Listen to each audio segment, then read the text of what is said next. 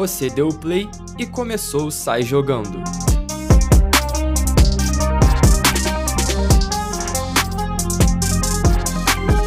Fala galera, começando o episódio 2 do Sai Jogando. Eu sou o Matheus Fernando e quem tá aqui comigo hoje é um convidado ultra especial. É o meu amigo Gabriel Leonan. E aí, Gabriel, como é que você tá? Fala rapaziada, então tô muito feliz de estar aqui com vocês, né? Nesse segundo episódio de Sai Jogando. É um prazer enorme gravar aqui com o meu querido amigo Matheus Fernando. E é isso, Matheus. Vamos resenhar, vamos falar bastante de seleção brasileira. É isso, como o Gabriel adiantou pra gente e como tá aí no título, o assunto hoje é seleção brasileira. A gente vai destacar o que teve de mais importante, o que teve de destaque negativo nesses dois jogos da seleção. Bom, primeiro vamos falar de Brasil e Bolívia, né? Um 5 a 0 emblemático da seleção, uma estreia com o pé direito, seleção bem agressiva, muito intensa, uma postura que me surpreendeu muito, cara. Vou te falar que eu não esperava, mas gostei muito da atuação da seleção. E você, Gabriel? Então, Matheus, não me surpreendeu. Confesso quando se trata de seleção, eu sou chato, eu sou aquele cara otimista, não fico muito do lado do chatão lá do pessimismo, ficar, ah, mas a seleção que eu vi isso, a seleção que eu vi aquilo, não eu tô sempre apostando alto na seleção. Eu já esperava um resultado assim, ainda mais tratando da fraquíssima Bolívia. E vou te falar, Matheus, uma seleção que o ataque é comandado pelo agora adulto Ney, eu não posso esperar menos do que resultado assim, né? É, realmente o Neymar teve um destaque muito positivo nesse jogo, mesmo não marcando, mas já já a gente fala mais dele. Como você disse, né, a seleção da Bolívia realmente é muito frágil e os números comprovam, né? Aos três minutos a seleção tinha já duas chances claras de gol e aos 12, cara, o que eu vou falar aqui parece piada, mas não é. O Brasil tinha 105 passes completos contra apenas dois da Bolívia. Isso é um absurdo, cara. A seleção engoliu a Bolívia.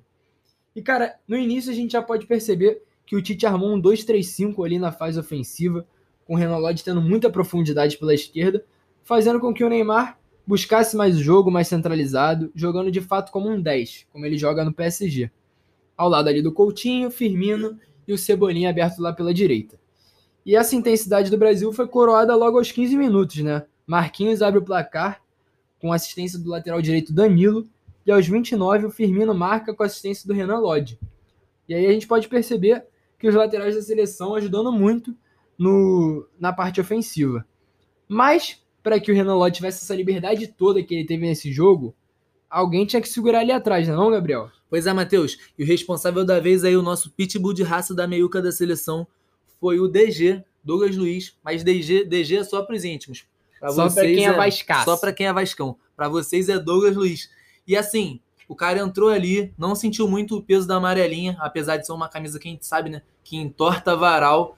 E vamos conversar um pouquinho também sobre ele, Matheus. É, muitas pessoas esperavam que quem entrasse ali seria o Bruno Guimarães, até pela temporada que ele fez no Lyon. Porém, te surpreendeu e colocou o Douglas Luiz, né? Mas aí, deu conta do recado, Gabriel? Então, Matheus, se fosse para te responder de forma seca, simples, eu iria dizer sim. O cara deu conta do recado, ele acertou 88 passes de 93 que ele tentou. A porcentagem do acerto é 95%. Não é qualquer um né, que veste a amarelinha e erra tão poucos passes.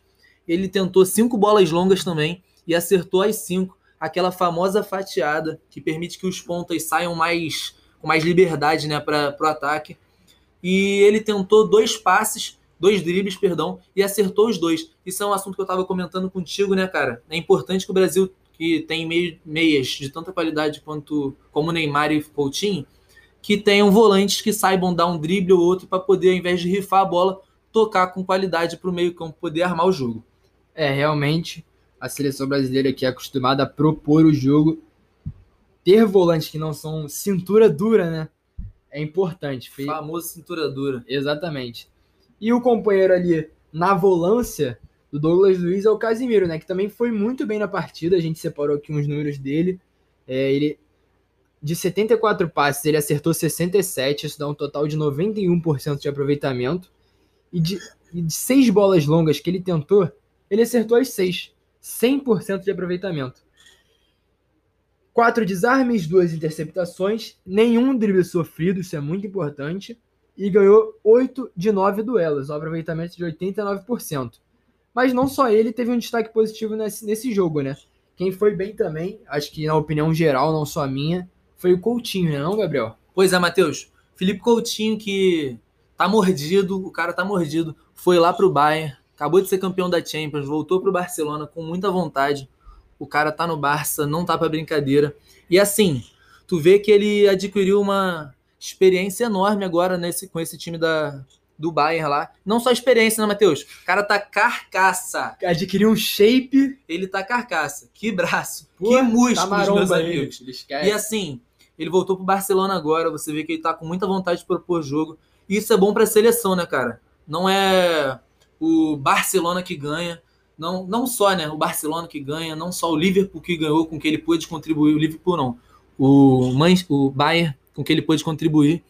Mas a seleção brasileira ganha muito, porque quando o adversário olha para o Brasil e vê Neymar, Coutinho, o Neymar se vê, óbvio que vai tremer, mas quando vê o Coutinho em grande fase, é mais um jogador para ser respeitado ali. Só para complementar, Matheus, você citou né, os 12, aqui nos 12, aos 12 minutos, o, a seleção tinha 100 e, Cinco. 105 passes, enquanto a Bolívia 2. Isso se reflete muito na dupla de volante que a gente acabou de citar, Douglas Luiz e Casemiro. Os caras prendem demais a bola, eles sabem jogar com a bola no pé.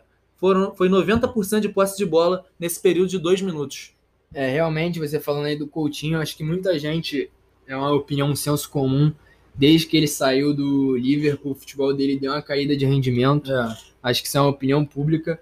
Mas acho que agora, com o técnico do Barcelona mostra que tá de- mostrando que está depositando muita confiança nele, eu acho que tem tudo para ele ganhar, tanto quanto o futebol, e a gente também, né, pela seleção, para que ele ajude cada vez mais.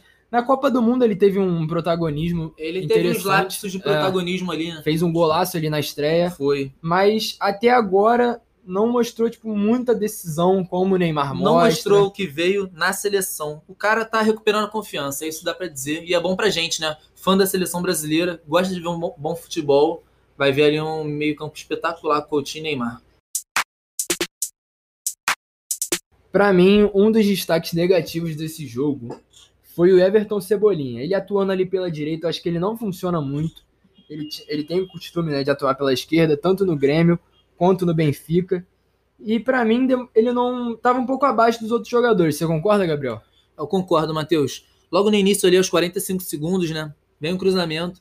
Ele não costuma perder esse tipo de, de, de lance. E ele perdeu um gol de cara que poderia ter aberto o placar para a seleção. Como eu disse, eu sempre espero mais. Esse poderia ter sido um gol que, agregando aí, daria 6 a 0 para a seleção.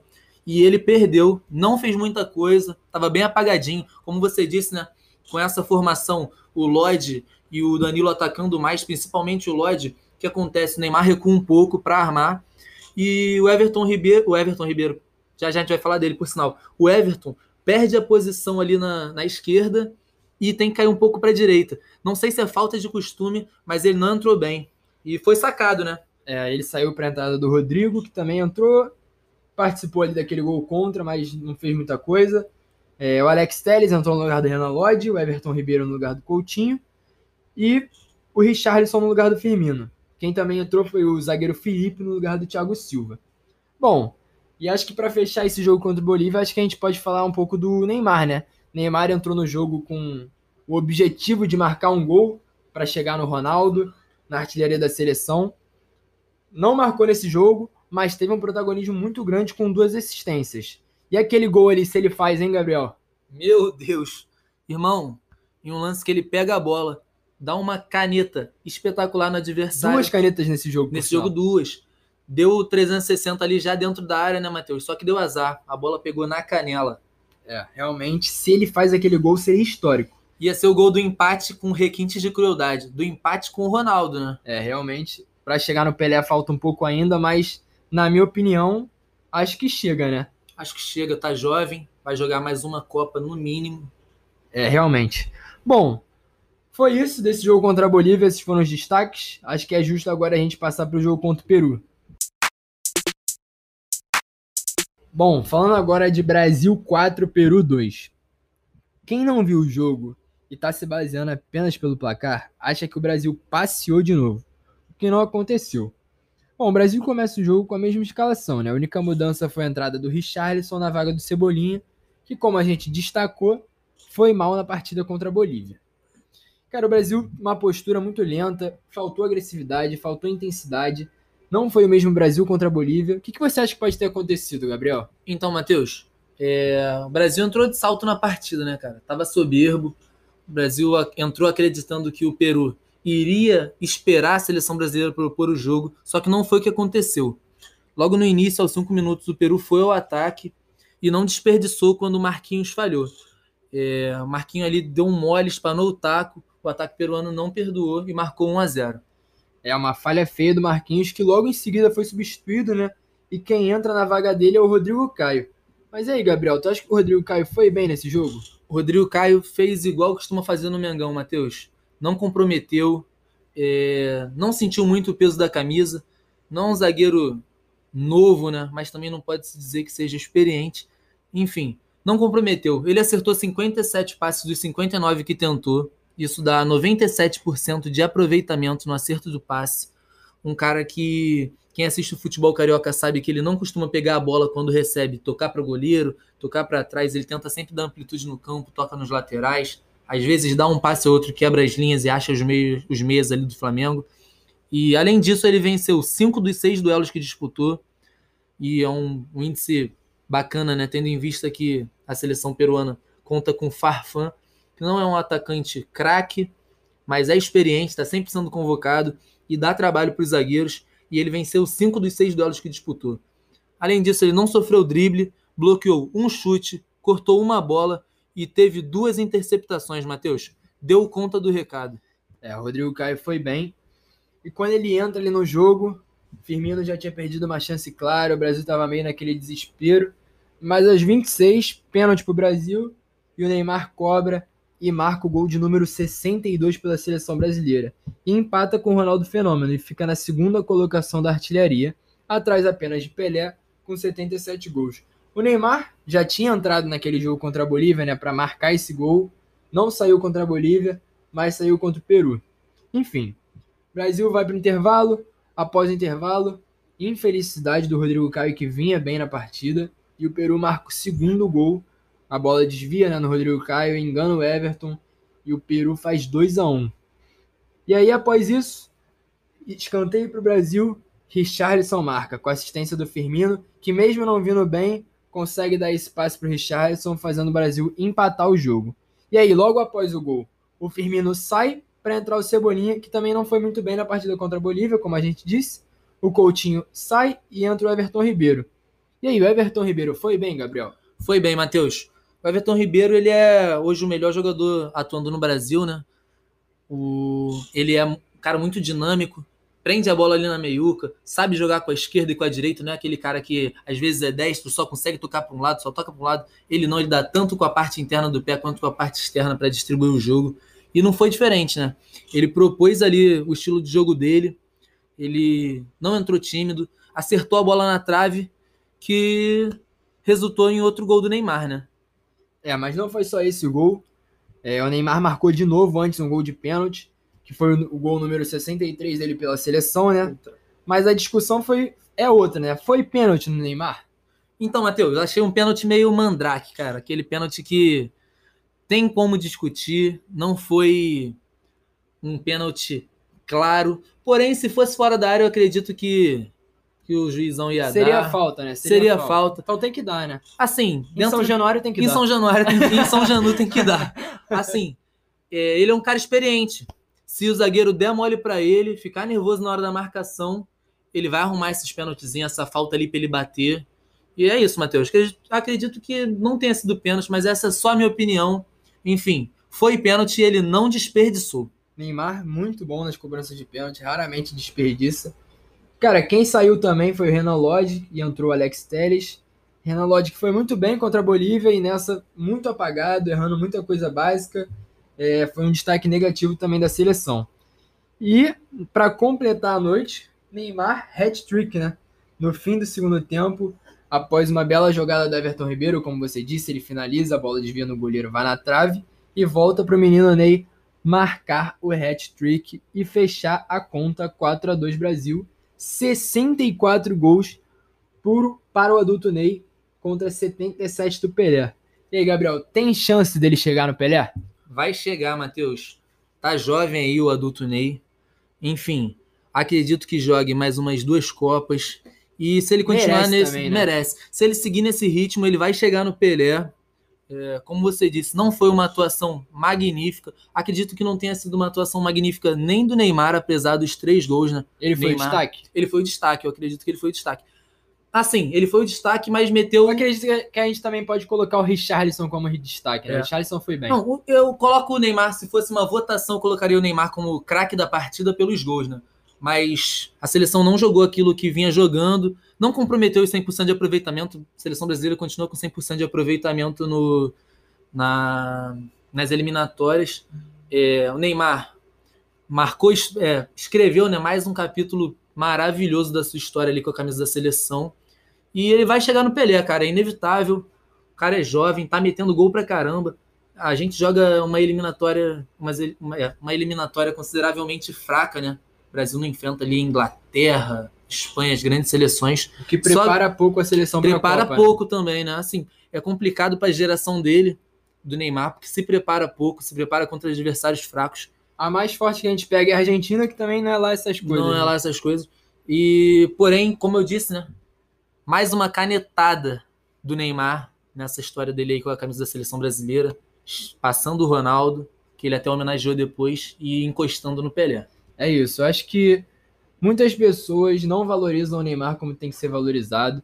Cara, o cara é o segundo maior artilheiro da seleção brasileira e tem gente que ainda critica, fala que ele não é nada demais, ou que ele ainda tá nessa fama de caicai, o que eu não É, concordo. Acho que exatamente. só vão dar o devido valor pro Neymar quando ele parar de jogar. como eu tava comentando, né? O cara joga ali aberto pela ponta, como o Tite co- colocava ele, e ele é muito caçado, o tempo inteiro é, porrada no Neymar, o tempo inteiro porrada no Neymar. Agora com essa formação que o Tite colocou ele na função ali que ele costuma jogar no PSG, tá ficando chato. Ele tá voltando a jogar o futebol de alto nível na seleção. E é isso, Matheus. É, ele vai encostar no Pelé. Só aguardar que o gol 77 vem aí. É isso, é inevitável. Bom, pra fechar essa nossa resenha, a pergunta que não quer calar. Esses dois jogos te convenceram, Gabriel? Então, Matheus, convenceram. É, o Brasil marcou nove gols no total né, em dois jogos. Apesar da segunda partida ter sido. Uma, uma atuação boa do elenco no total, né? é, assim, no, no geral, foi uma, foi uma seleção segura. Foi uma seleção segura. Acho que eles sabiam da importância da vitória contra o Peru, que é a seleção brasileira. Pode ganhar da Argentina de 3 a 0 Se no jogo seguinte empata ou perde do Peru, é crítica, em cima de crítica. E o Neymar, por ser o líder, né? Neymar é um líder, vai ser criticado mais ainda. E ainda bem, né? A seleção brasileira pôde sair com a vitória nos dois jogos, jogando bem demais no primeiro jogo, meio apagada, meio pacata no segundo, porém É conseguindo o resultado. Sim. Futebol, bola na rede, e foi isso, 4 a 2 no segundo jogo, 5 a 0 no primeiro. É uma seleção em evolução. Acredito que vai dar caldo. Essa é a expressão que eu gosto de usar. Essa seleção vai render. É isso então, também concordo, acho que a seleção foi bem, mais no primeiro jogo, no segundo meio apagada, mas o que importa, como a gente disse, é o resultado. Então agradou no total. Bom, a gente vai ficando por aqui. Quero agradecer ao Gabriel, muito obrigado Gabriel por ter vindo. Valeu, Matheus. Eu que agradeço a oportunidade de ter vindo aqui falar um pouco no podcast Sai Jogando. É isso, rapaziada, a gente vai ficando por aqui. Até o próximo. Valeu.